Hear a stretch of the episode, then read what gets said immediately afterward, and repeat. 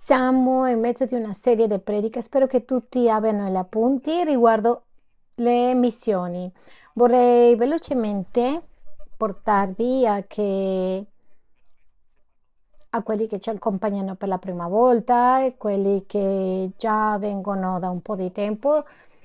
Ti porto alla mappa sullo schermo e vedete la linea gialla, la linea delle missioni evangelizzazione. E stiamo costruendo cos'è questa linea della Chiesa, cosa significa questa riga della Chiesa. Ultimamente ci siamo fermati a parlare sui principi delle missioni, i principi di come Gesù ha evangelizzato, come fece Gesù le missioni. Tutte queste cose aiuteranno a formare un, lo sguardo della Chiesa che è molto importante, ma non possiamo formarlo se tu non sai che cos'è, se non sei in mezzo di questo processo. Quindi le persone che appena sono arrivati per la prima volta, volete che sapete che è parte del piano che Dio ha per te e spero che durante la predicazione lo Spirito Santo ti fa capire e ti aiuta accendere eh, il cuore, accende come si accende con un accendino, se illumina la tua vita. Chiudiamo gli occhi un attimo, per favore, venediamo al Signore a chiedere che ci apra il cuore. Signore, grazie per ogni persona che è qui, quelli che stanno per tanto tempo, quelli che hai portato per qualche motivo per la prima volta per conoscerti, per accendere le loro vite per te, Signore. Ti chiediamo, Signore, che la tua grazia sopravvunda, così come è stato il primo giorno quando te siamo con... ci abbiamo conosciuto. Vogliamo essere ispirati per la tua parola, ma abbiamo bisogno di te. Il predicatore da solo no, non può. Tu sei, Signore, l'unico che può insegnarci la grande verità del Vangelo. Così ti chiediamo di insegnarci. E nel nome di Gesù. Amen e amen. Diamo un applauso al Signore, per favore, e accomodiamoci. La predicazione di oggi parla di come e dove svolgiamo le missioni. Vorrei dirti che le ultime settimane, come abbiamo detto, abbiamo parlato sulle caratteristiche che hanno avuto i discepoli per fare missioni. Abbiamo parlato sugli ostacoli che impediscono alla nostra chiesa CCI per fare missioni. Abbiamo parlato anche dei cambiamenti che dobbiamo fare per fare diventare la Chiesa missionaria. Vogliamo che questa Chiesa diventa una Chiesa missionaria. E questo è il desiderio, ma per fare diventare questa Chiesa missionaria tu devi diventare una persona missionaria, il tuo cuore deve essere allineato con questo. Vorrei spiegare come facile e semplice e fare missioni. E vorrei dirti questo per ispirarti, così puoi desiderare nel tuo cuore quelli antichi, qual è il passo successivo che devono fare e i nuovi che sappiano che questa Chiesa li formerà a tal modo che un giorno sarai in grado di fare realizzare questo chiamato missionario che Dio ha per te. Quindi cominciamo come e dove svolgiamo missioni in questa Chiesa. E parlerò del come, ma prima di questo vorrei portarti al principio biblico, vorrei che scriva questo principio biblico che è essere parte delle missioni è un segno di maturità. Essere parte delle missioni è un segno di maturità in un credente. Non soltanto un segno di maturità nelle persone, sino in una chiesa. Con questo voglio dirti, come sappiamo quando una chiesa è matura? Quando iniziate ad andare alle missioni, come sappiamo che tu sei un credente maturo? Quando tu vai alle missioni. Cos'è missioni? L'ho ripetuto alcune volte e lo ripeterò oggi di nuovo. Missioni in poche parole, per non confonderci e rendere molto semplice, missioni è portare l'amore di Dio verso altre persone che non lo conoscono. Queste missioni, questa è l'essenza principale in altre parole, missione ottenere, tirare fuori il bello della Chiesa fuori di questi quattro muri. Quando noi cominciamo a esprimere l'amore di Dio, la prima cosa che impara il credente è ad espressare l'amore di Dio. Signore, ti amo, mi hai salvato e i miei affetti sono con te. Questa è la prima cosa che fa una chiesa, un credente. Questo è il processo più normale. Ma la seguente cosa che i credenti fanno nel modello nella sua crescita naturale e che mettono radici. Queste radici sono formate attraverso della conoscenza e si formano i loro concetti teologici e questo è parte di quello che hai fatto, i corsi, imparare a leggere la Bibbia, tutte queste cose che impariamo sono quelle che ci danno il fondamento nella vita cristiana, però poi la Chiesa sperimenta tantissimo amore reciproco, è questo che chiamiamo nella Chiesa comunione. Quando tu sperimenti amore nella Chiesa, quello che abbiamo oggi, per esempio quando finiamo l'incontro e ci sediamo tutti a mangiare insieme e partecipiamo di questo, questo è chiamato comunione. E dopo questo la Chiesa, la gente nella Chiesa comincia un processo di servizio. E questo è il processo in cui la stragrande maggioranza che la nostra Chiesa si trova. Abbiamo un grande percentuale della nostra gente che sta che serve continuamente, altre mm, è nel video, nella loda, nella caffetteria, la grande quantità che serve al Signore. La crescita normale, naturale di una Chiesa ci richiede che passiamo al passo successivo e questo passo sono le missioni. Ecco perché dico che la Chiesa deve, dovrà finire per essere matura deve partecipare a fare missione. Ecco perché vogliamo spingere la Chiesa, vogliamo stimolare la Chiesa per iniziare, continuiamo con il processo missionario. Questo processo missionario continuerà soltanto se tu lo fai. Per questo vogliamo ispirarti, abbiamo usato tutto questo tempo per questo. Voglio portarti a un versetto biblico che ci darà un pochettino più di luce su questo. Andiamo a Matteo 9, versetto 9. 38. Guardiamo le parole del Signore Gesù Cristo. Gesù ha detto ai suoi discepoli, e vorrei che tu pensi al contesto di questo versetto. Erano in questo momento circa 12 discepoli. Lui è stato con loro in mezzo del lavoro, in mezzo della formazione, si guarda, vede con questi dodici discepoli e dice, allora disse ai suoi discepoli, la messa, le messe è grande, ma pochi sono gli operai. Vorrei che guardiamo bene questo, questo versetto. Tu sicuramente ti sei reso conto Voglio stupirti con questo. Se parliamo di religione, la religione più grande che esiste nel mondo è il cristianesimo, più grande che l'Islam, più grande che il duismo, più grande è il cristianesimo, la religione più grande. E vorrei che abbi questo in conto perché ti porterò a un contrasto che vedremo nella parola di Dio. In questo tempo, duemila anni fa, detto, sono tanti, molti, quello che hanno bisogno di entrare nel regno dei cieli. Però guardiamo quello che dice a continuazione, ma sono ma pochi sono gli operai, pochi i discepoli per annunciare le buone notizie. Questa è una realtà in tutto il cristianesimo, è una realtà in tutta la Chiesa, nella storia della Chiesa, è una realtà.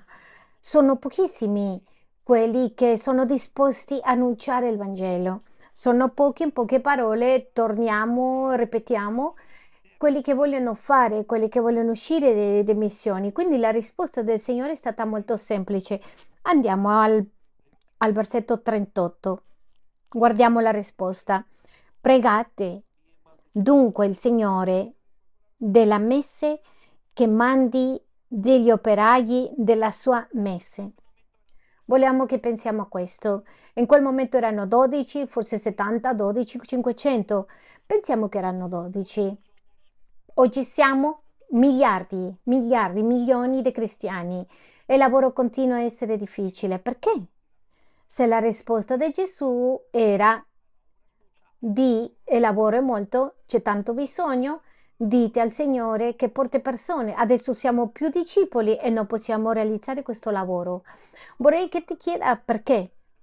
E notate quello che dice il Signore. Per condividere, chiedete al Signore, il Padre, di mandare più discepoli per condividere le buone notizie con tutta questa gente. Questo mi porta a pensare, mi porta a riflettere che non tutti nella Chiesa vogliono condividere, non tutti nella Chiesa sono nella capacità di dare ciò che Dio vuole agli altri. E la risposta è molto semplice.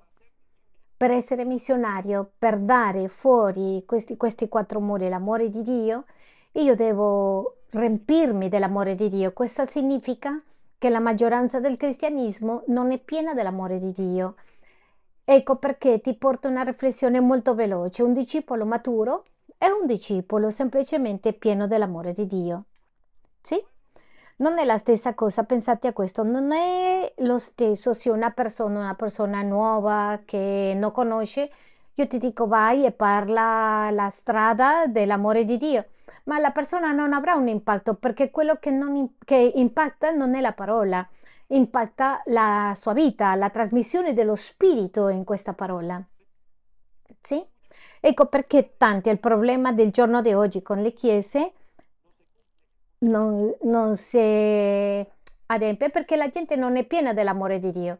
Le missioni consistono nel portare l'amore di Dio a altre persone. Soltanto i credenti maturi possono dare l'amore di Dio a altri. Soltanto i credenti maturi. Tu dirai, pastore, ma com'è possibile? Allora devo stare molto tempo nella chiesa? No, maturità è uguale alla capacità in che tu hai ricevuto l'amore di Dio. Quindi, in poche parole, Cos'è un credente maturo? Un, un, credente che ha ricevuto amore, amore, amore e sia così pieno dell'amore di Dio che dica adesso sono pronto, disposto a dare l'amore agli altri. Tu non puoi dare mai di quello che non hai. Anche se preghiamo per te, se tu non hai amore di Dio, non puoi trasmettere, hai conoscenza e tu trasmetti conoscenza. La conoscenza è vuota. Ecco perché le persone che ci impattano a noi sono le persone che hanno qualcosa di Dio, molto speciale di Dio dentro e danno a noi e questi sono i discepoli maturi. Perciò ascoltate questo. Se tu non puoi in questo momento dare l'amore di Dio a altri, non sei maturo. E sembra brutto, ma voglio che pensi a questo. Non puoi dare l'amore agli altri, perciò devi iniziare a ricevere l'amore da Dio. Vuol dire riceve l'amore di Dio affinché domani possa donare l'amore. Non abbiamo tanto bisogno di pratica, di scuola, quello che abbiamo bisogno è cuori pieni di amore di Dio per donare agli altri. Andiamo alla prima lettera dei Corinzi 13. Pastore, allora che notizia mi ha dato? Vuoi dire che se io non sto partecipando alle missioni mi manca maturità? Sì, e non ti sto, non ti sto manipolando per venire alla missione. Quello che sto dicendo, questo è stato dove ci troviamo.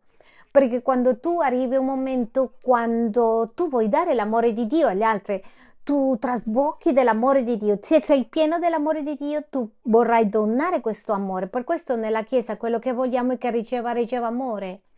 E se tu guardi eh, il piano che avevamo, che sono cinque righe di, della metropolitana, le prime tre righe riceve amore, le ultime due tu dai amore, nella quarta tu dai amore nella chiesa e amore fuori dalla chiesa, la quinta missione, questa che ci stiamo preparando.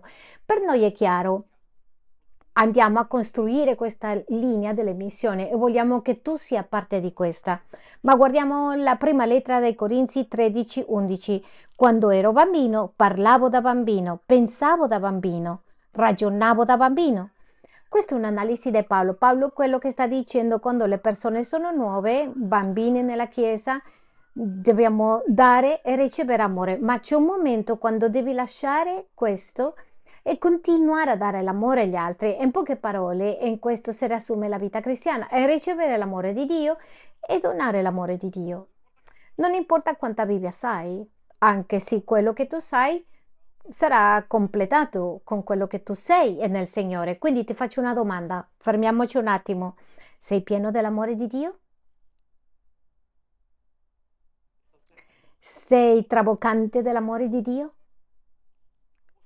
È come sapere se sei pieno dell'amore di Dio, già stai dando l'amore agli altri. E se eh, fosse sei giunto alla conclusione che non sei pieno dell'amore di Dio, allora perché non gli chiedi a Dio che ti dia l'amore e sia, si manifesta con l'amore? Il segnale sarà che tu inizi a dare l'amore di Dio agli altri. Finirà il tuo egoismo, il tuo modo di pensare e inizierai a dare agli altri. Con questo in mente voglio lasciarvi lasciarti lì per analizzare in questo principio che parte del- delle missioni è un segno di maturità. Vogliamo portare la Chiesa a maturare.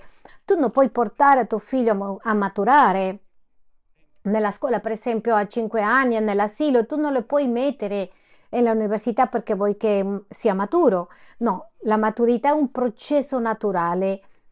Per- devi permettere che il Signore lo porta alla maturità che deve arrivare. Allora, pastore, eh, essere maturo e essere fuori a evangelizzare? No, la maturità è essere come Cristo. Cosa ha fatto Gesù Cristo? Ha raggiunto il popolo che era fuori. Questo è stato l'ultimo compito. E lui ha detto, voglio che voi fate lo, lo stesso. Vorrei che tu pensi questo. Ai nuovi voglio dirvi che la Chiesa vi porterà un momento a dare tutto il tuo cuore, tutta la tua vita agli altri. E questo è il desiderio che c'è nel cuore di Dio. Amen. Diamo un applauso al Signore.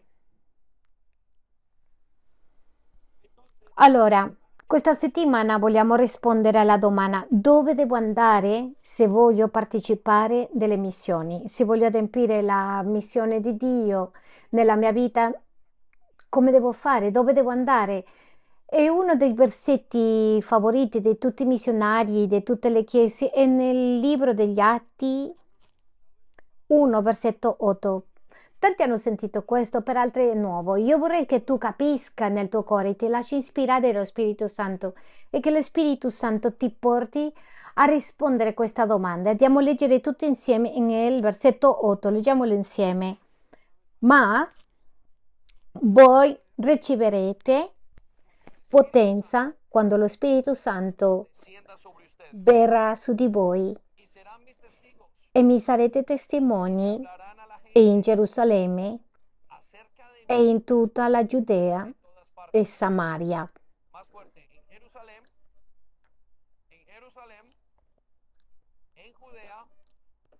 E Samaria e fino all'estremità della terra.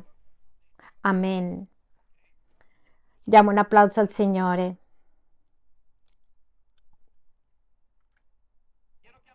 Vorrei che analizziamo questa verità velocemente.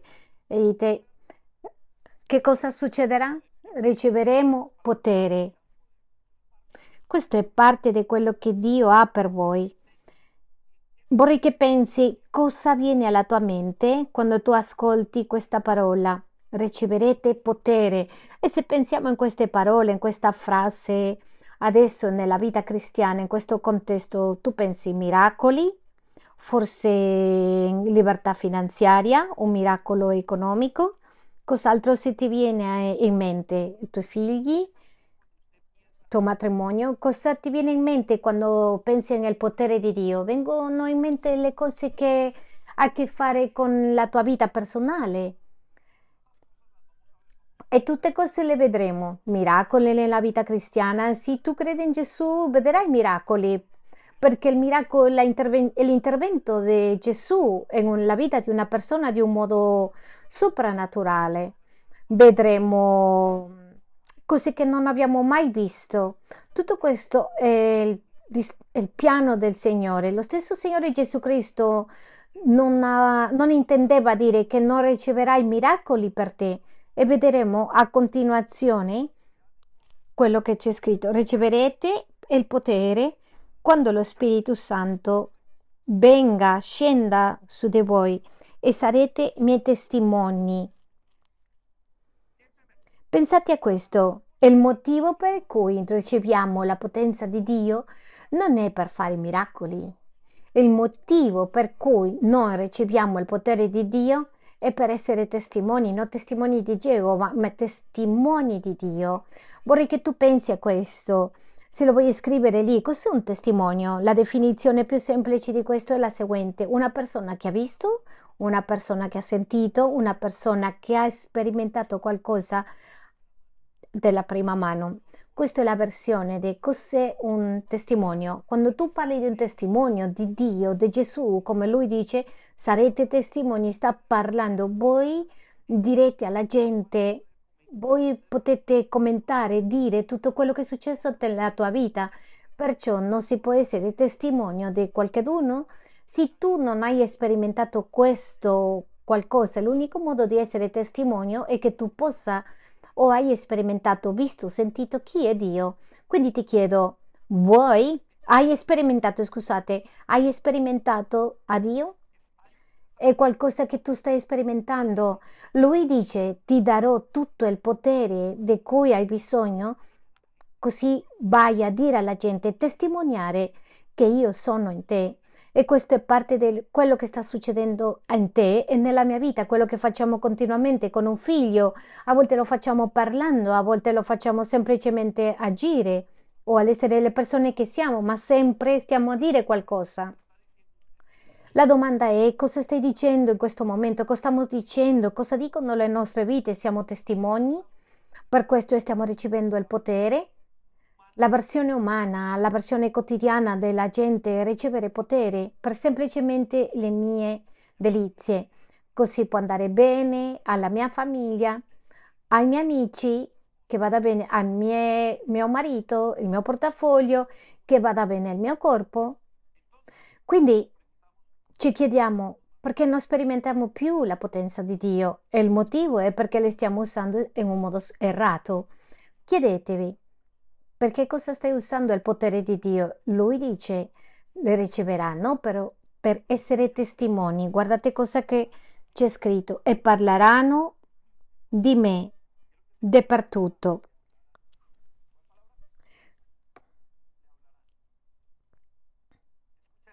Ascoltate questo, c'è un altro tipo di cristiani che non sa che testimonia quello che lui ha detto, è testimonio, ma nessuno può essere testimone senza parlare. Se vogliamo fare missioni, o le missioni consistono in che tu vai a essere testimone di Dio ovunque tu vada, del modo più semplice, come puoi essere testimone? Dare l'amore di Dio dicendo io ho ricevuto l'amore di Dio e come ho ricevuto l'amore di Dio voglio dire non si può fare missione senza parlare. Cerco, sottolineate la parola parleranno di me ovunque. Dove deve parlare? Ovunque. Vorrei che tu pensi a questo. Se tu vuoi compiere la missione di Dio, lui sta dicendo hai bisogno di iniziare a vedere tutto quello che io ho fatto in te e iniziare a raccontare alla gente, essere testimonio di quello che è accaduto. Pastore, ho bisogno che mi insegnate. No, no, non deve imparare niente, semplicemente deve essere testi- testimoni, testimonio di quello che sta accadendo nel tuo cuore, nella tua vita. Se ha restaurato il tuo matrimonio, racconta quello che ha bisogno. Dio ha salvato il mio matrimonio, tu le puoi spiegare come Dio ha salvato questo matrimonio. Vuoi dello stesso? Dio ha restaurato la tua vita, mi ha tolto dalle droghe, qualunque cosa che Dio sta facendo nella tua vita, io non lo so, ma Lui dice ti darò potere perché tu sia il testimone e tu parli, se no non lo puoi fare. Allora viene una parte che è il dove e io parlerò del dove. Qui è dove facciamo come Chiesa. A che cosa somiglia questo dove dentro della Chiesa? Guardate cosa dice. Mi sarete testimoni in Gerusalemme, dove? In tutta la Giudea, in Samaria. Sottolineate Gerusalemme e mettete nella mia città. Gerusalemme come la tua città. Basicamente quello che Dio sta dicendo, tu devi essere testimone di Gesù in casa tua con la gente della tua famiglia, con la gente, col vicino di casa, con quello del negozio, con cui passa attraverso, perché un giorno metterò a qualcheduno vicino a te, proprio come ti darò una motivazione, ti darò come un'idea, una scusa, per semplicemente mettere accanto di te. Non ti fermi a pensare che gente vicino da te nel pullman, diciamo una scusa che parla spagnolo perché Dio l'ha messo lì? E tu dirai, ah, che bello, che carino, mi sono incontrato con questa persona. E lui dice, no, metterò persone nella tua vita in modo che tu puoi raccontare chi sono io. Per questo ti darò il potere, per questo vedrai miracoli, restaurazione con i tuoi figli, che ti aumentano il lavoro, che la tua vita è cambiata. Per questo saprai che adesso hai pace, che adesso stai bene che Dio ti ha dato figli, tutti i miracoli che tu puoi pensare sono per qualcosa, sono per la gloria di Dio e la gloria di Dio li dà raccontando agli altri.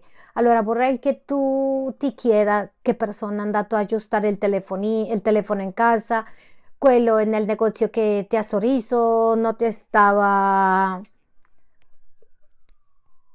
guardando di un altro modo. No, è perché Dio vuole che tu gli parli di Lui.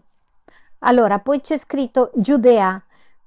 Incrociate questa parola e mettete fuori la città. Dio vuole che quando sei fuori del tuo tempo, nel tempo dove tu vai in viaggio, nel tempo dove tu sei in vacanze, nel tempo dove stai visitando la tua famiglia, Dio vuole che tu le racconti alla tua famiglia. Io ricordo che una delle prime intenzioni di noi dopo che abbiamo passato in questo paese con tutti i documenti, tutto il problema che eh, abbiamo attraversato a livello documento, e legale, il desiderio più grande era tornare a casa mia e raccontare alla mia famiglia che avevo conosciuto Gesù Cristo.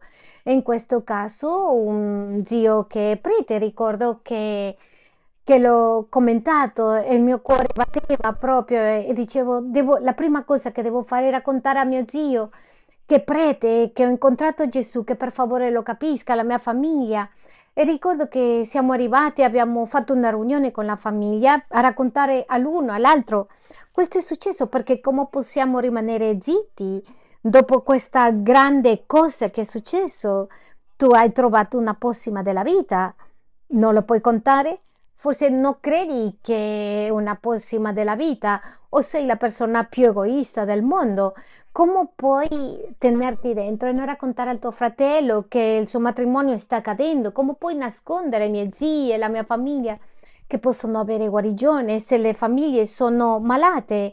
Come non posso raccontare che si possono sollevare i figli se i tuoi figli si stanno avvicinando alla droga? Pensate a questo, come non posso farlo? Allora dice, Dio dice vai a Giuda e poi dice vai a Samaria e Samaria dopo quando tu sei in altre parti, fuori del tuo paese. E questi sono i luoghi dove tu vuoi che tu sia, in momenti determinati, che tu pensi alle opere che Dio vuole che tu fai. E poi dice nei remoti posti della terra, tu non ti puoi immaginare dove Dio ti vuole portare. Voglio raccontarvi come ha cominciato questa chiesa. Questa chiesa ha cominciato 21-23 anni, una persona, una delle pastore, la pastora principale che si chiama Emma, ha avuto un contatto a Londra, nell'ambasciata dell'Ecuador, con eh, l'addetto militare, una signora che aveva conosciuto di Dio. Lei ha cominciato a parlare, ha detto qui c'è gente con tanto bisogno, era soltanto una persona, per favore vieni a trovarci, vogliamo parlarti, vogliamo che tu venga, che qualcuno ci dica chi è il Signore e questa persona presso l'aereo Emma ha iniziato a visitare ogni mese. Veniva venerdì e tornava domenica mattina, rimase nella casa di questa signora e visitava le due o tre amiche. E ogni mese lei veniva e dava del suo tempo e investiva questi due o tre giorni.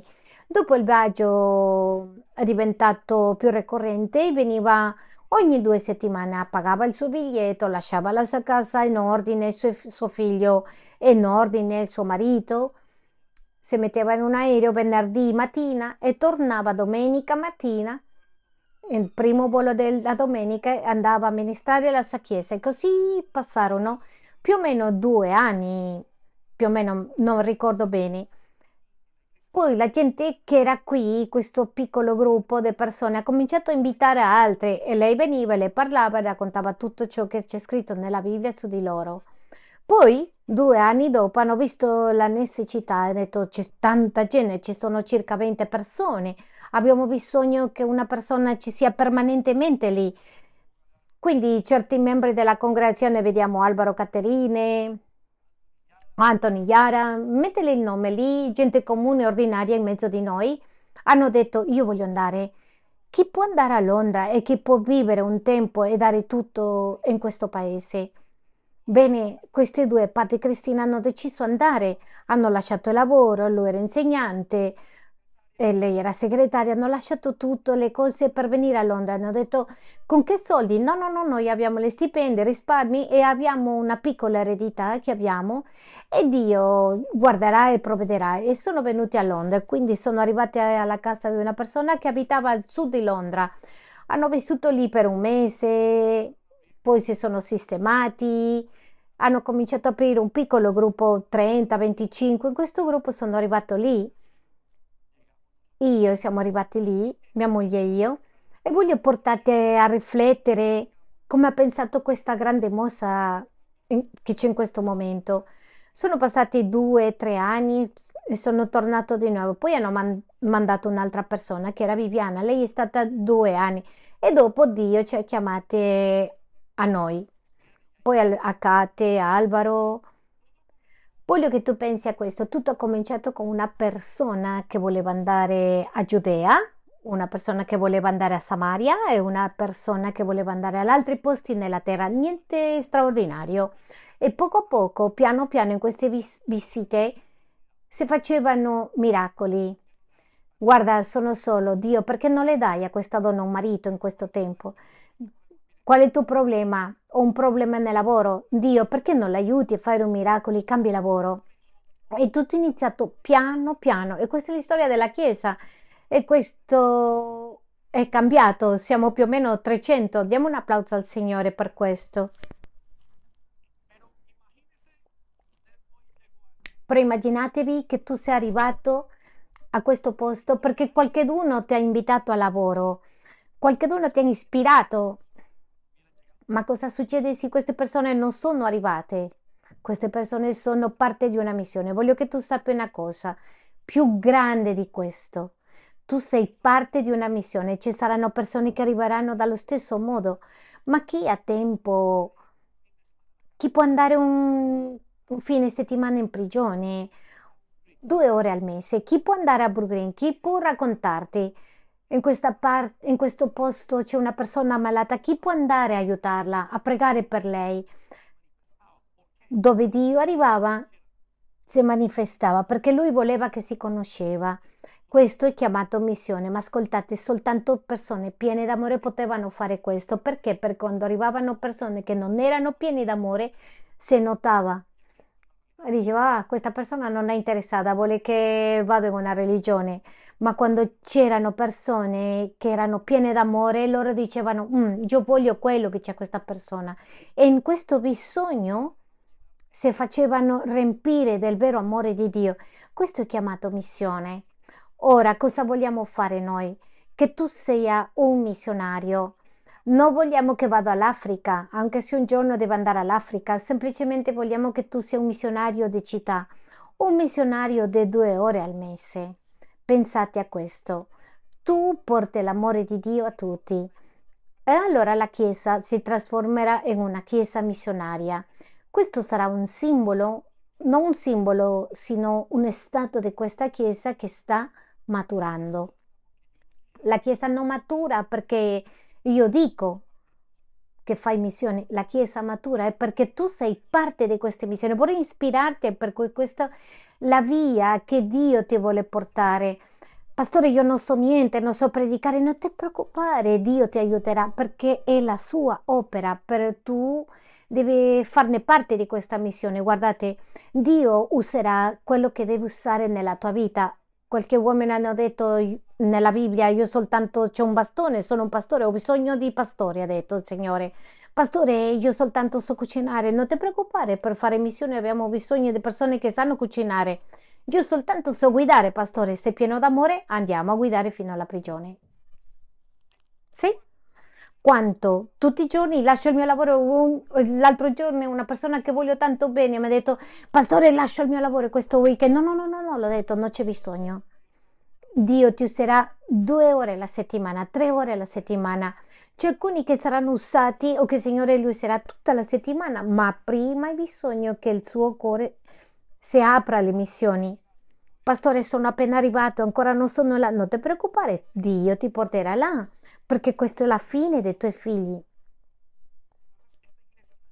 Quindi questa Chiesa è un momento molto bello e vogliamo che la Chiesa sia stimolata appena stiamo iniziando un lavoro che abbiamo iniziato tre anni fa, piano piano. Ciu, ciu, ciu. Questa è una linea di metropolitana che è costruita.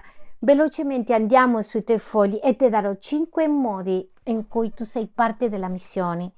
E sono modo molto semplice, ma voglio ispirarti con questi cinque modi. Il primo modo in cui tu sei parte delle missioni è quando tu ami la missione.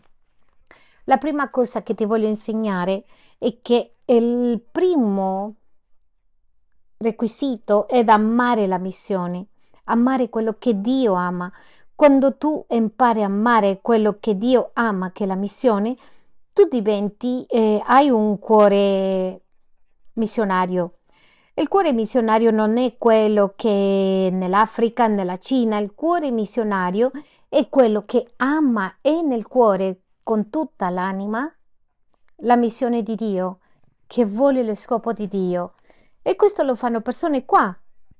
L'altro giorno in Israele c'è un, un museo che si chiama Gli Amici di Sion e c'è un gruppo più riconosciuti e questo gruppo soltanto pregava per le missioni con il popolo di Israele. Questo gruppo soltanto pregava, però per pregare tu devi amare. Guardate, ti dico di un altro modo, le missioni più di successo sono f- quelle che fate da persone che amano. Tu non farai niente, è il meglio che tu fai nella vita quello che tu ami. Che, om- che ami fare? Giocare calcio? Tutti questi ragazzi amano giocare calcio. Cosa fanno? Giocano calcio. E tanti genitori gli dicono sì così amassi il, eh, studio come ami il calcio sarebbe meglio. Cosa voglio dire con questo? Che tu fai, pi- ti piace, Vivi quello che ami, questa è la grande diversità, quindi devi imparare ad amare le missioni. Soltanto quando sei convinto di questo bisogno e che tu ami la missione, ama la prigione, ama andare alla prigione, ama andare fuori a quelli che amano. Come lascio lì a questa persona che ha bisogno. Allora andiamo al libro di Emia, capitolo 1 dal, al 9 e ti porto a leggere il contesto.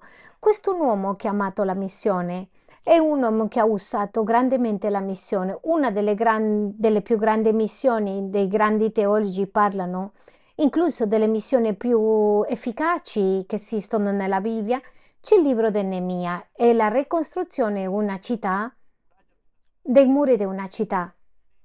Nemia è stato eh, l'uomo che ha usato per costruire una città, è un momento molto difficile. Vorrei che tu pensi invece della città nella famiglia, la tua vita finanziaria, pensa al tuo matrimonio, ricostruire. Vorrei che tu pensi a gente che è intorno a te e questa è la missione che Dio ha. Non lo so che bisogno abbia, ma voglio portarti agli occhi di Nemia. La storia di Nemia è, è nel contesto e che il popolo è stato portato perché ha peccato, aveva fatto le cose sbagliate davanti agli occhi di Dio e Dio ha dovuto portare via il popolo di Israele portarli a Iran. E le prese per 70 anni. Per quanti anni? 70 anni, non si ascolta bene, 70 anni. Le ha preso per 70 anni e Nemia è nato, ha vissuto lì in questo posto, è come se tu fossi a Londra e all'improvviso succede qualcosa nella tua città nella tua città natale e guardate l'amore di questo uomo e scopriremo tre segni di che questo uomo amava la missione. Leggerò il primo versetto. Parole di Nemia, figlio di Acalia, nel mese di Chislu, del ventesimo anno, mentre mi, trovano, mi trovavo nel castello di Susa. Lui lavorava nel palazzo del re. Quello che faceva lui era il copero del re le davano un vino al re, lui doveva assaggiare e no, se aveva veleno moreva lui, non il re. Era un lavoro di tanta responsabilità. Versetto 2. Anani, un mio fratello e alcuni altri uomini arrivarono da Giuda. Da dove venivano? Da Giuda. Io li interrogai, li interrogai riguardo ai giudei sca- scampati su partiti della deportazione e riguardo a Gerusalemme. Vorrei che tu pensi a questo. La prima cosa che ha fatto Nemia, che sapeva che, che Dio ha usato di Nemia, è il suo interesse. Nemia si è interessato e cosa è successo alla gente del mio popolo? Come sta la situazione? Il, il rapporto di questo stiamo male. Voglio che tu lo trasferisci alla tua vita personale. Cos'è successo al mio fratello? Sta divorziando. Signore, che posso fare per aiutarlo? E che cosa fanno il, il- il fine settimana? Dove vai? Dove sono le carceri che devi andare? Il primo segno che tu ami qualcosa è l'interesse che tu hai per questo. Quindi ti chiedo, di che cosa sei interessato alle cose del Signore? Sei interess- interessato ai poveri? Sei interessato alla vita di chiesa, in raggiungere? È un segno di che tu ami il Signore, che tu ami le missioni del Signore. Scopriremo la prossima segnale. Dic- Dice che l'ha chiesto e la città di Gerusalemme come erano e gli ebrei che sono portati dei prigionieri. Versetto 3.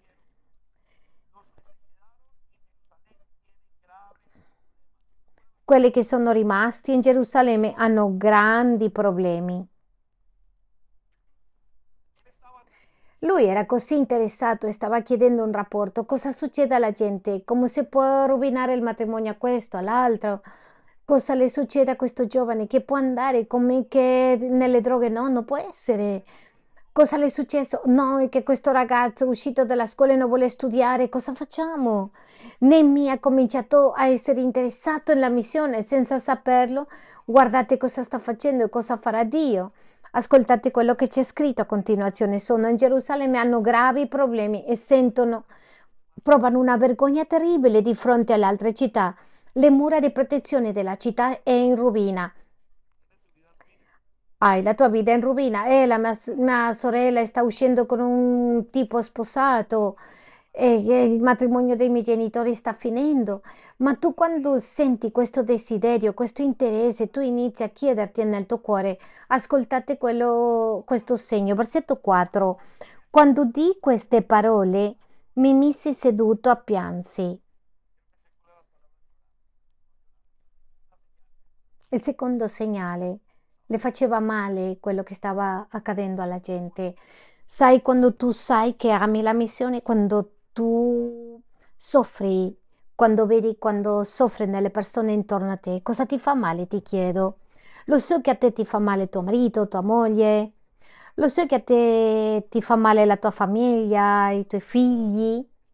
È molto facile che ti fa male. Lo so che ti fanno male i tuoi genitori, ma adesso ti faccio una domanda molto più forte. Cosa ti ferisce fuori dalla tua famiglia? Fuori i tuoi? E se la, la domanda no- non ti viene niente in mente, tu sei pieno di egoismo. Perché non stiamo vedendo il bisogno che ha la gente fuori. E l'uomo che ama la missione gli fanno male quelle le cose che stanno accadendo fuori. Che cosa succede con la gente? Guardate quello che succede a Nemia. È uscito a piangere e durante tanti giorni è stato molto triste, con una grande tristezza e per molti giorni a pregare senza mangiare. Quando tu ami la, la missione, tu non puoi neanche dormire. Ricordo che giorni fa eravamo, e lo racconto perché eravamo preoccupati negli ultimi giorni, lavorando con Scouts, con l'asilo, abbiamo fatto tante cose qui nella chiesa il tempo siamo stati molto occupati. Noi andiamo in carcere un anno e mezzo, andiamo a trovare una persona, due, c'è un gruppo di tre o quattro e la visita è... eh, Scusate. Penso che nel momento che volevamo andare questo fine settimana eravamo molto occupati, non potevamo. E nel mio cuore è venuto una disperazione, come non posso andare a vederlo. E non ricordavo che noi andiamo a vederlo ogni weekend. Un fine settimana va uno, un altro e va un altro. E potevamo dire, ah beh, sono 52 fine settimana un giorno, eh, non fa niente. Ma cosa succede quando tu hai una missione data da Dio? Tu non riposi, sei disperato per fare e adempiere questo influisce in tanti livelli. Allora io ti faccio una domanda, cosa tocca a parte le tue tasche che ti toglie la mente durante la notte? Che cosa, qual è la tua influenza della tua zona di comfort? Quando tu ami la missione, questo è un segno di maturità. Vado al segno successivo. Rimasi tre giorni, diversi giorni senza mangiare. Allora dice nello stesso versetto, ho pregato a Dio. Come l'ha detto al Signore? In preghiera. Sai qual è il terzo segno? Che ami le missioni, tu preghi per le missioni, per un bisogno, perché tu sei inquieto. inquieto. Ti dico, soltanto preghiamo per quello che ci interessa. Analizza la tua vita di preghiera. Quando tu ti alzi a pregare, quando tu preghi in giorno, per che cosa preghi? Per quello che ti interessa. E vorrei che tu sappi che quando tu preghi per la missione, è che ti interessa la missione. A volte mi chiedo cosa facciamo con la Chiesa, come facciamo per aiutare qua, come facciamo per aiutare la gente che è qui e là, e vengono molti pensieri. E noi in preghiera, come non pregare per questo? La gente che sono in gruppi di preghiera, di intercessione, diciamo così, sono gente che ha una, un bisogno e Signore, per favore, la sua vita si sta perdendo perché sono interessati alla missione. Allora ti faccio una domanda. Sei interessato alla missione? Sono questi tre requisiti, re- questi segni in, in te? Ti vado a leggere il versetto 5 e disse, O Signore Dio del cielo, Dio grande e tremendo, che mantieni il patto e fai misericordia a quelli che ti amano e osservano i tuoi comandamenti. Siano i tuoi orecchi attenti e i tuoi occhi aperti per ascoltare la preghiera che il tuo servo ti rivolge adesso. Giorno e notte per i figli di Israele, i tuoi servi confessato i peccati dei figli di Israele, perché abbiamo peccato contro di te, abbiamo peccato io e la casa de, del mio padre. Abbiamo agito da malvagi contro di te e non abbiamo osservato i comandamenti, le leggi e le precisioni che tu hai dato a Mosè. Tu servo, ricordati della parola che ordinaste al tuo servo Mosè di pronunciare.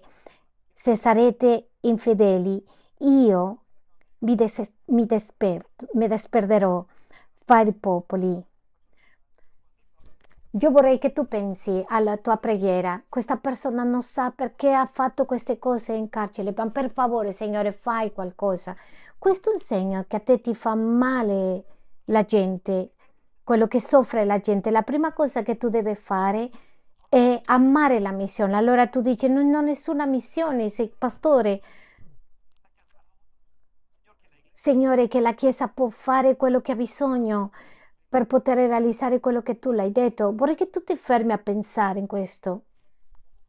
Come tu puoi amare le cose di Dio? Cosa stai amando? Se vuoi scriverlo, scrive. Sto amando questo. Se non scrivi niente, torno e dico di nuovo. Forse tu non stai amando niente. Molto bene, ti porto al secondo segnale, alla seconda caratteristica di una persona che vuole essere parte della missione. Quando tu partecipi attivamente nella missione, quando una persona è parte della missione, quando attiva, partecipa attivamente nella missione. E con questo voglio dirvi che non c'è nulla di più gratificante Niente di più bello, niente, nessuna esperienza più meravigliosa che partecipare nella missione, che essere attivo e con questo voglio invitarvi, torno e dico, immaginate una volta al mese, due ore, una ora, partecipare in un gruppo missionario e voglio portarti a una storia che troviamo nel libro di Luca, capitolo 10. E questa storia, il contesto di questa storia è il seguente, i discepoli sono inviati in missione e sono tornati a riferire a Gesù. Ora voglio che ascoltate le parole dei discepoli. E queste parole non sono rimaste duemila anni fa. Queste parole le sperimento quando vado in prigione, queste parole le sperimento quando vado a Bot Green, le sperimento quando vengono a dirmi cosa è successo questo fine settimana. Laura, Michele, mi dicono mi hanno sputato, ci volevano dire questo, una persona ha ricevuto al Signore non vi immaginate quando arrivano qua e quando vieni, tu puoi essere concentrato in un compito, in qualcosa e poi non puoi fare altro, soltanto ascoltare quello che ha fatto, perché viene di un cuore che partecipa attivamente alla missione. Versetto 17 dice, quando i 72 discepoli sono tornati, la domanda è, sono tornati da dove? Dalla missione. Questo non accade se non sarebbero tornati da qualche parte. Dice Vangelo di Luca 10, 17. Or i 70 tornarono pieni di gioia, dicendo: Signore, anche i demoni ci sono sottoposti nel tuo nome. Una cosa è essere felice e un'altra allegro. La felicità è un momento, un attimo. Mi hanno detto uno scherzo, rido, ma la gioia, la gioia è un stato ineffabile. È la stessa gioia che c'era in Esteban. Il primo martire della Chiesa è stata lapidata, è un uomo che è stato lapidato. E questo uomo, quando è stato lapidato, era gioioso guardando al tetto ed era colpito con pietre dappertutto, che è morto, morì immediatamente. Come può questo uomo avere gioia, provare gioia in mezzo di una lapidazione? È una cosa ineffabile. Vuoi sperimentare la gioia della salvezza? Devi sperimentare la missione. Soltanto quando esci a fare qualcosa per Cristo, tu torni con la gioia della salvezza. Hai partecipato mai di uscire di una cosa simile come queste che fa la Chiesa, come aiutare fuori? Ma in Gesù in quel momento tu sperimenterai la gioia che non hai mai hai provato nella tua vita. Ascoltate la risposta e dice, Signore, anche i demoni ci sono sottoposti nel tuo nome quello che stavano dicendo quando dicono usano il tuo nome. Signore, non è una, una, una, una stampa, no, Signore, noi siamo andati a fare questo perché tu ci hai mandato, anche i demoni si mettono sotto piede. Immaginatevi questo livello di gioia che avevano, il livello di gioia che avevano nel profondo del cuore. Tanti di questi uomini dicevano voglio lavorare con questo per tutta la mia vita, questo mi trasforma. Guardate, io conosco gente che soltanto viene a pulire la chiesa e dicono io vorrei tornare, venire alla chiesa tutti i giorni. Questo è quello che io mi voglio dedicare. Non avete un posto per me per pulire, perché la gioia non è quello che facciamo, è per chi facciamo. E quando tu esci a svolgere un compito per il Signore Gesù Cristo fuori dalla strada, una prigione, a un vagabondo, a gente che non conosci, tu arrivi pieno, c'è qualcosa soprannaturale. Diamo un applauso al Signore. Ascoltate, ma la cosa più sorprendente c'è nel versetto 18. Andiamo al versetto 18, guardiamo la risposta di Gesù. Ed egli disse a loro, io vedevo Satana cadere dal cielo come folgore. Guardate che risposta gli dà Dio. Tu a volte ti chiedi, dice, ma soltanto andare in carcere? E a questo, ma soltanto fare questo, solo uscire dalla chiesa? E la risposta del Signore dice, guarda, ho visto demoni, Satana in persona cadendo come un fulmine. Quello che mi spiega a me questo, questo che mi fa capire che il Signore le sta dicendo a loro, tu non sai l'impatto che ha l'opera che tu stai facendo. Tu non sai l'impatto che ha che tu ti sei smesso a parlare con questo giovane che fumava una sigaretta per parlare e condividere di me. Anche Satana cade come un fulmine. Sta dicendo come le ha fatto andato a pezzi Satana. Quello che sta dicendo, tu non sai cosa stai facendo a dare una ora del tuo tempo a questa persona che non mi conosce tu non immagini quello che sta succedendo con questi figli dopo 30 anni. Tu non sai quello che farò in questa persona quando tu gli dica tu non lo sai. Voglio che tu pensi a questo. Quello che Dio le sta dicendo, lo stesso Gesù, la risposta all'opera che stiamo facendo noi, e l'impatto è molto grande. Quindi la maggioranza di noi che vogliamo diventare missionari per vedere fare vedere agli altri con questo evento del carcere chi può, essere, chi può fare successo in carcere per due ore a portare conforto a una persona E tu dirai, no, Signore, non sto facendo nulla per te. Ti sbagli, tu stai facendo qualcosa per Dio. E lui dice, tu non credevi, ma quando eri lì seduto a dare conforto a questo Signore, io vedevo cadere a Satana dagli stessi cieli come un fulmine. Puoi capire, puoi comprendere l'espressione di Gesù? E quando una persona capisce questo, capisce quello che è la missione, partecipativamente alla missione di Gesù. Non vuoi tu sperimentare, vedere, vedere a Satana cadere dal cielo, non vedere a lui cadere, ma vedere come cadono potestà in questa famiglia. A noi ci piace tanto vedere le famiglie restaurate qui. Oggi vedevo come servono i, i fratelli, Baesa, famiglie intere a servire. Poi vedevo quelli che sono sposati, poi vedevo lassù e ricordavo di una ragazza che sta a servire con suo padre accanto, quelli che servono a, in caffetteria, padre e figlio, vederli servire insieme e tutti vederli concentrati per fare le cose per Dio. E sono rimasto stupito, questo è meglio che vedere a Satana come un fulmine. Io non lo so dove tu sei colpito per Gesù, ma io sono stato raggiunto ben, quando avevo 23 anni. Adesso la mia vita è diversa e adesso ogni martedì ho 14 persone in casa mia a mangiare. Ho nipoti e continuerò avanti e le vedrò. E stiamo costruendo chiese, stiamo facendo una serie di cose. Io dico a che ora Dio è stato così buono con noi. Questo è vedere meglio che vedere a Satana cadere. Il risultato de, de, della vita di Dio in noi è, è grandissimo. Diamo un applauso gigantesco al Signore. Partecipare nella missione. La terza via di partecipare un modo che farà male a tanti, ma è un modo che è essenziale, è essenziale per te. Ascoltate qual è. Se tu vuoi essere parte della missione, devi sostenere economicamente la missione. in inglese è un detto, metti i tuoi soldi dove hai messo la tua bocca. Sapevate questo detto? Sì? In inglese detto è molto chiaro. Bene, dice, se quello che tu dici, fallo. Guardate, molte volte noi come Chiesa non potremmo arrivare, e questa è una delle cose che facciamo alla Cina, ma ci sono missionari che possono raggiungere. Voi sapete che noi mandiamo Bibbia alla Cina, siamo missionari? Come? Aiutando la società biblica.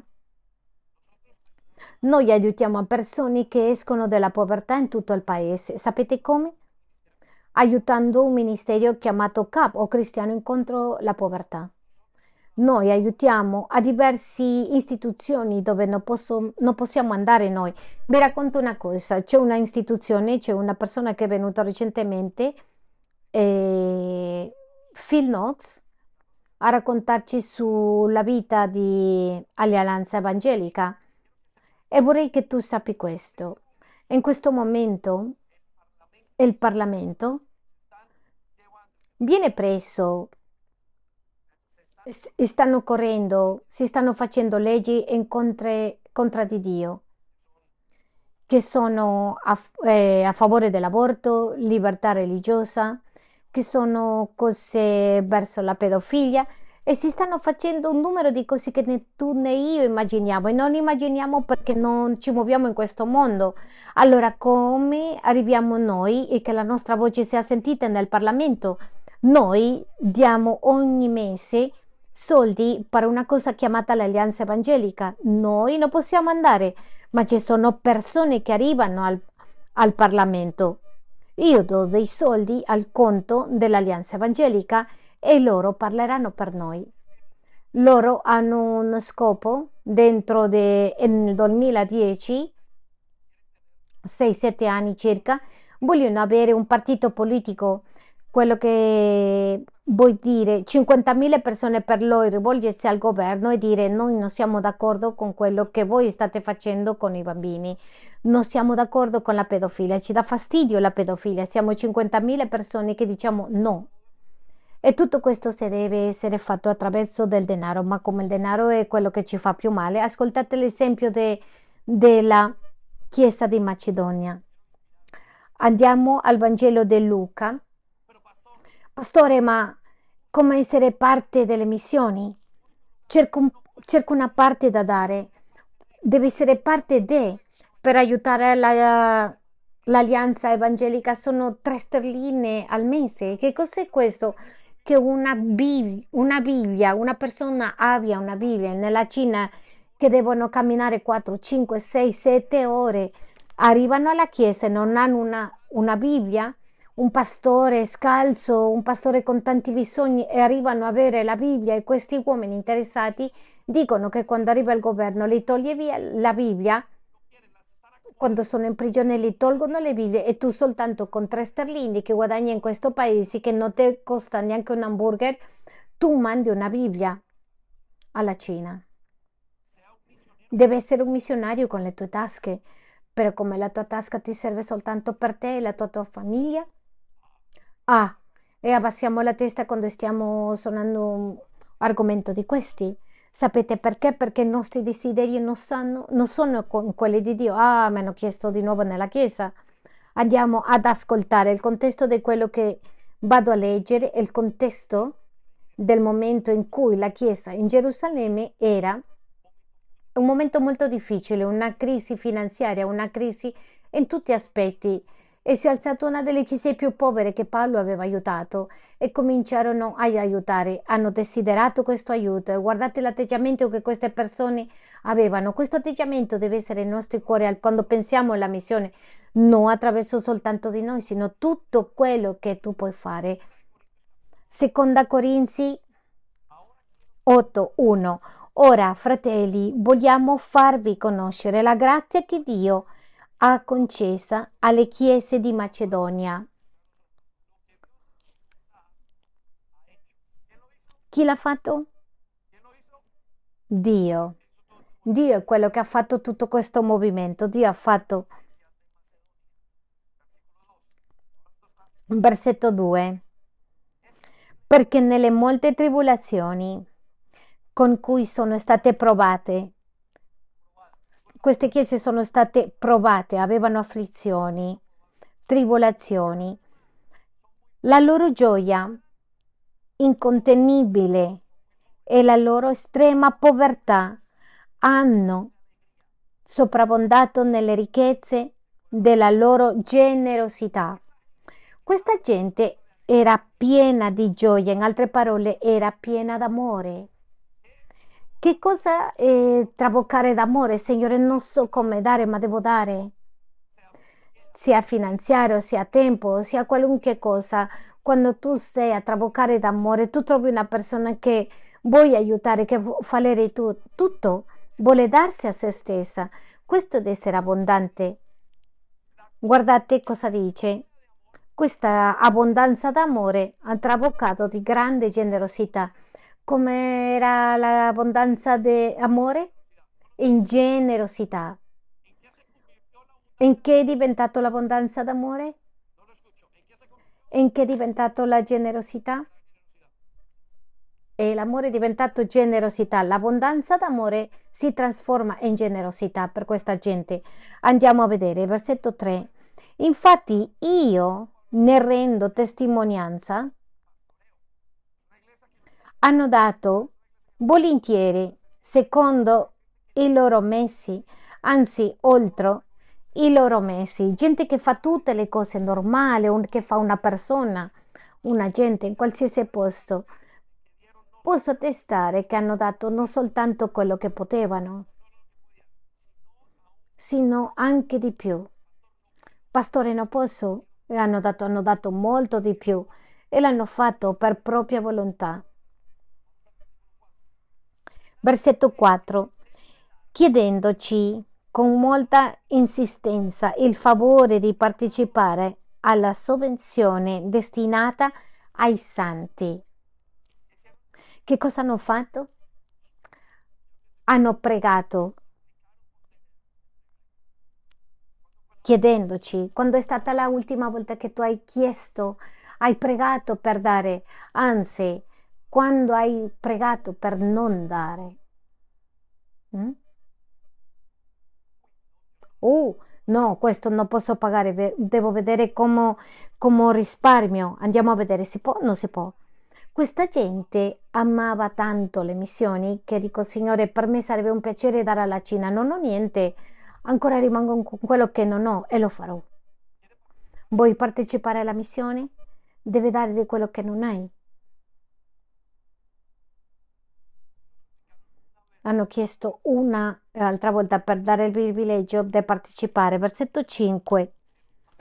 E non soltanto hanno contribuito come noi speravamo, ma prima hanno dato se stessi al Signore e poi a noi per la volontà di Dio. Paolo ci dice qual è stato il primo passo. Darsi, dare da sé, dato se stessi. Questo è stato il primo passo? Paolo dice la generosità inizia quando tu ti dai a te stesso. Guardate, se tu vai alla missione, alla prigione, andiamo, al, andiamo a questo argomento delle prigioni che abbiamo in mente, a trovare qualcuno, il primo passo che devi dare è essere te stesso. Tu devi darti il primo passo. Sai perché? Perché se tu non ti dai, tu non potrai essere capace di dare l'amore che devi dare là. Vorrei che tu ti fermi a pensare se vuoi essere parte della missione, dovrai dare per la missione. Però prima di dare, devi dare te stesso. Per ciò che ami, tu dai. E donarsi al Signore, così come Dio voleva. Chi vuole che tu ti doni a te stesso? Dio. Ok, allora siamo in tre cose. La prima, sono parte delle missioni quando la amo, sono parte quando partecipo attivamente. Terzo, sono parte quando sostengo economicamente. Quarto, sono parte della missione quando mi alleno per realizzare la missione. E voglio ispirarti con questo. Ascoltate, più che mai la gente ha bisogno e la Chiesa ha bisogno di capire persone qualificate per fare la missione. Qual è il problema? Che molti non vogliono capacitarsi, non vogliono essere formati. Cosa significa allenarti? Devi capire che per fare missioni tu hai bisogno di imparare molte cose. Per essere nella chiesa, per fare, per andare fuori. Hai bisogno di imparare molte cose che hai bisogno che Dio vuole darti. Vorrei che venite con me alla seconda lettera di Timoteo 3,14. E questa è la mancanza di persone che vogliono fare missioni. Tanti non lo fanno perché non vogliono imparare, perché non vogliono passare per il processo di qualcosa. E tu forse sei nuovo nella chiesa e tu dici, pastore, io vorrei, mi piacerebbe servire al Signore. Non lo so, con bambini in Marocco e in tante parti. Io vorrei che il Signore mi usi in tutti gli aspetti. La domanda è, sei disposto a pagare il prezzo di imparare? Sei disposto a pagare questo prezzo di imparare qualcosa che tu vuoi fare? Tu devi prendere tempo per imparare, sapere cosa devi fare. Quanti dei ragazzi stanno a scegliere una carriera e non hanno pensato neppure che la loro carriera è per il Signore? Però che bello è quando una persona dei giovani dice io studierò questo perché il giorno di domani Dio forse aprirà una scuola nella Chiesa e io voglio essere un maestro di questa chiesa e lo voglio fare per la missione. Vi racconto una cosa che ho raccontato nel primo incontro. Andremo il prossimo mercoledì un gruppo molto piccolo a visitare una chiesa in Windsor. E questa chiesa in Windsor andremo una mattina esiste dieci anni. Il pastore sentiva nel suo cuore che doveva aprire una scuola che non poteva più con tutta quella spazzatura che si veniva insegnando agli studenti. Ha cominciato con la sua famiglia e 10-12 membri della chiesa e questo pastore cominciò a aprire un asilo nido, cominciò a fare homeschooling, ha iniziato a fare questo. Adesso ha una scuola di più o meno 50 persone e ci ha invitato per il fine di settimana. E mentre stavamo pensando a questo, ci chiedevamo, bene, allora come si sostiene? Le scuole private sono molto costose e ho detto noi manteniamo, i genitori pagano una parte di quello che fanno i giovani, de- delle bollette che si devono pagare e un'altra se paga la Chiesa e l'altro facciamo, eh, riuniamo soldi per questo. E quello che mi è venuto in mente è quanti giovani che vengono dalla Chiesa sono pronti il giorno di domani per allenarsi e essere parte di questo progetto. Non tutti diranno io voglio, perché? Perché tu lo devi fare con un cuore, per dare amore e devi fare una visione di missionario. Ragazzi, voi che state pensando? Eh sì, li chiedo ai ragazzi che vogliono essere, eh, tutti vogliono essere ricchi, youtubers, ma non vogliono essere youtuber per il Signore. Quello che pensano quando sono youtubers, vogliono essere youtubers per diventare più famosi o per avere ricchezze o per avere tutto il potere che vogliono. Quindi io ti chiedo, se ami la missione, qual è il tuo desiderio? Sei disposto anche a pensarci? C'è gente che dice una settimana fa ha detto io voglio servire, io voglio andare alla missione. Io pensavo sarà disposto a passare per eh, il corso di collegare, quasi che l'ho guardato agli occhi e ho detto no, no, questo non vuole. Deve imparare. Ci sono cose che deve imparare che sono teologiche, ma altre cose che devono imparare in altre parti. Altre cose che tu devi imparare nel tuo giorno quotidiano. E forse torno all'argomento delle prigioni.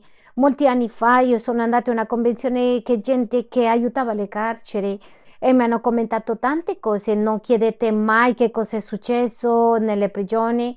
Mi hanno raccontato del primo giorno perché quasi tutti sono passati parecchie volte e vengo analizzando e impari e impari, hai bisogno di imparare se vuoi partecipare nelle missioni, per questo mostrerai il tuo interesse.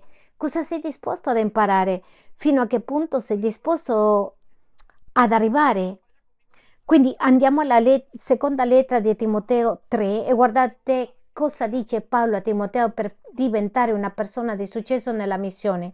Tu invece persevera nelle cose che hai imparate, fedele lui ha avuto un insegnamento, ha avuto un periodo di insegnamento, poi le dice, e di cui hai acquistato la certezza sapendo da chi le hai imparate. Paolo, lo scrittore del 70% della, del Vangelo, cosa ha fatto? Si è dedicato ad imparare.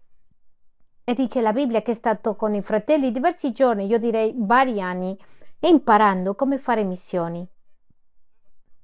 Quindi io ti chiedo cosa sei disposto a imparare, cosa sei disposto a innamorarti stimola il tuo cuore, la tua anima. E digli, voglio, Signore, essere un discepolo maturo, voglio amare le missioni. E ti porto all'ultimo, al quinto. E nel quinto troviamo il gruppo di lode può avvicinarsi, per favore. E troviamo l'ultima caratteristica di una persona che mi piacerebbe dire oggi che vuole essere parte della missione. E chi è parte, quando è parte della missione, tanti di voi avete un desiderio molto grande di essere nelle missioni. Tanti di voi Dio le metterà il desiderio nel tuo cuore, gli porrà il desiderio di fare qualcosa, un bisogno, è un adeguato momento, un bisogno di fare e voglio portarvi a Nemia. Ascoltate quello che dice il libro di Nemia. Mi piacerebbe che ci ispiriamo. Tanti di noi abbiamo un chiamato di Dio. Il chiamato di Dio viene dal momento in cui che hai un sentire per fare qualcosa per Dio e questo viene da parte di Dio e questo viene da restaurare, costruire il suo popolo e questo viene in Nemia 2. Ascoltate Nemia. Quando lui capisce che il popolo sta male in Israele e lui dice comincia a pregare. Nemia, penso che lui non sapeva che lui doveva andare, ma Dio le manderà e le darà l'opportunità. Andiamo al versetto 2.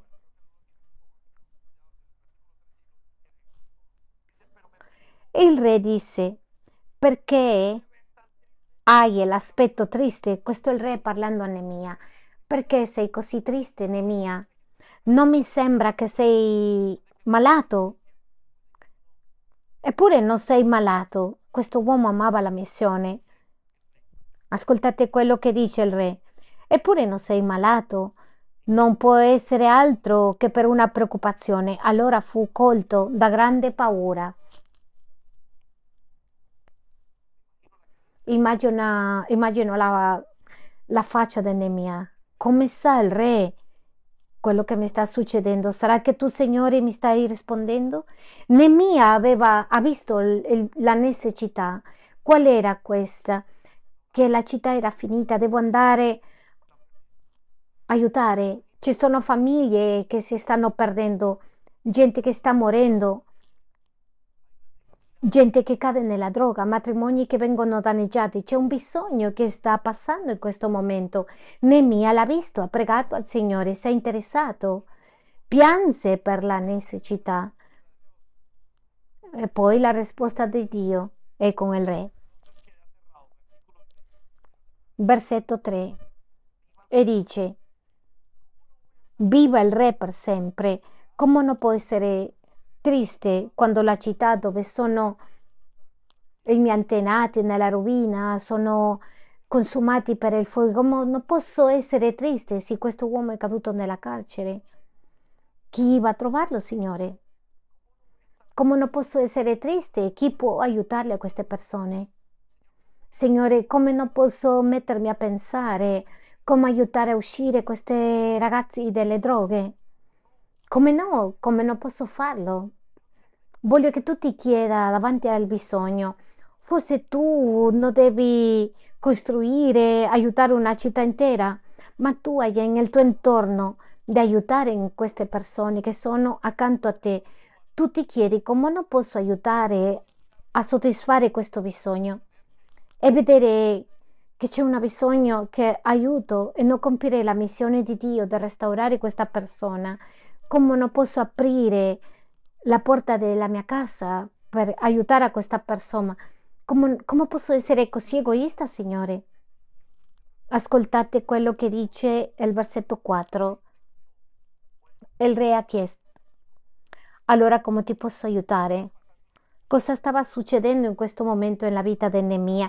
Dio stava iniziando una missione nella vita di Nemia.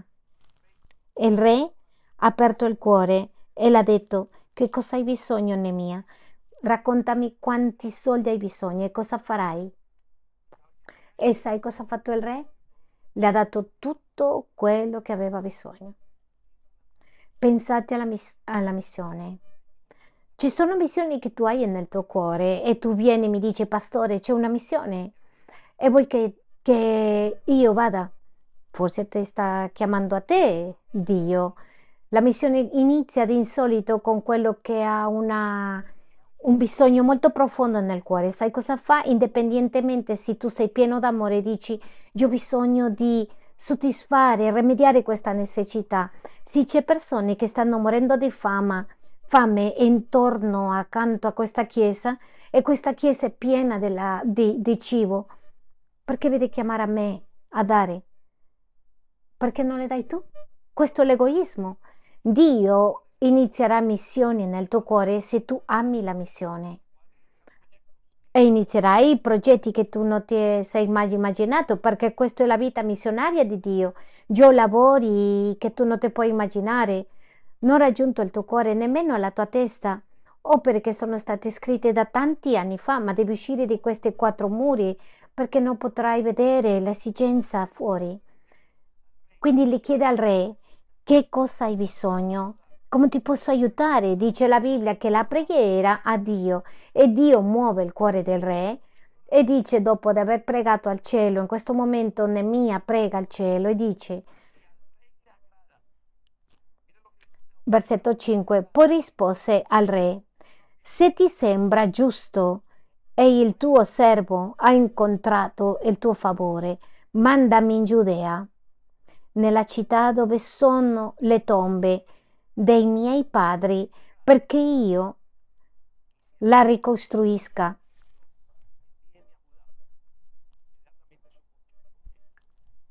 Lui ha capito che doveva andare, ha capito che il chiamato era per lui. Mandami Giuda. E nel versetto 6 dice, e il re che aveva regina seduta a suo fianco mi disse, quanto durerà il tuo viaggio, quando tornerai? La cosa piace al re, piace al re, che mi lasciò andare e gli indicai una data. Se tu ami la missione, se tu sei sufficientemente maturo per dare, non vuoi, non ti batte il tuo cuore di desiderio per fare la tua missione? Ah, ma se, pastore, io voglio stare qui nella chiesa, raccontare alla gente qui dentro, perché non vai a Wood Green? Perché non sali sulla tua macchina e vai a una prigione? Perché nessuno ti vedrà nell'ospedale a pregare per una persona malata? Non disprezzare quello che Dio vuole fare per te, perché quello che tu fai qui e nel cielo è una cosa molto grande. Ascoltate quello che dice nel versetto 7. Poi disse al re, se il re è disposto, mi si diano delle lettere per i governatori dell'oltre il fiume affinché mi lasciano passare ed entrare in Giuda. Versetto 8. E una lettera per Asaf, guardiano del, parco del, del del re, affinché mi dia del legname per costruire le porte della fortezza annessa al tempio del Signore, per le mura della città, per la casa che abiterò. Il re mi diede le lettere perché la benefica mano del mio Dio era su di me. Sapeva così chiaro che era la sua missione che l'ha chiesto al re perché non mi aiuti anche te? Non voglio andare con le mani vuote, ma non per lui. Voglio andare a fare tutto quello che deve fare quest- e fare questa opera che tu mi hai mandato a fare. Non lo so che cosa hai nel tuo cuore, ma certamente Dio l'ha messo e Dio farà se tu le permetti e se tu inizi a amare le missioni.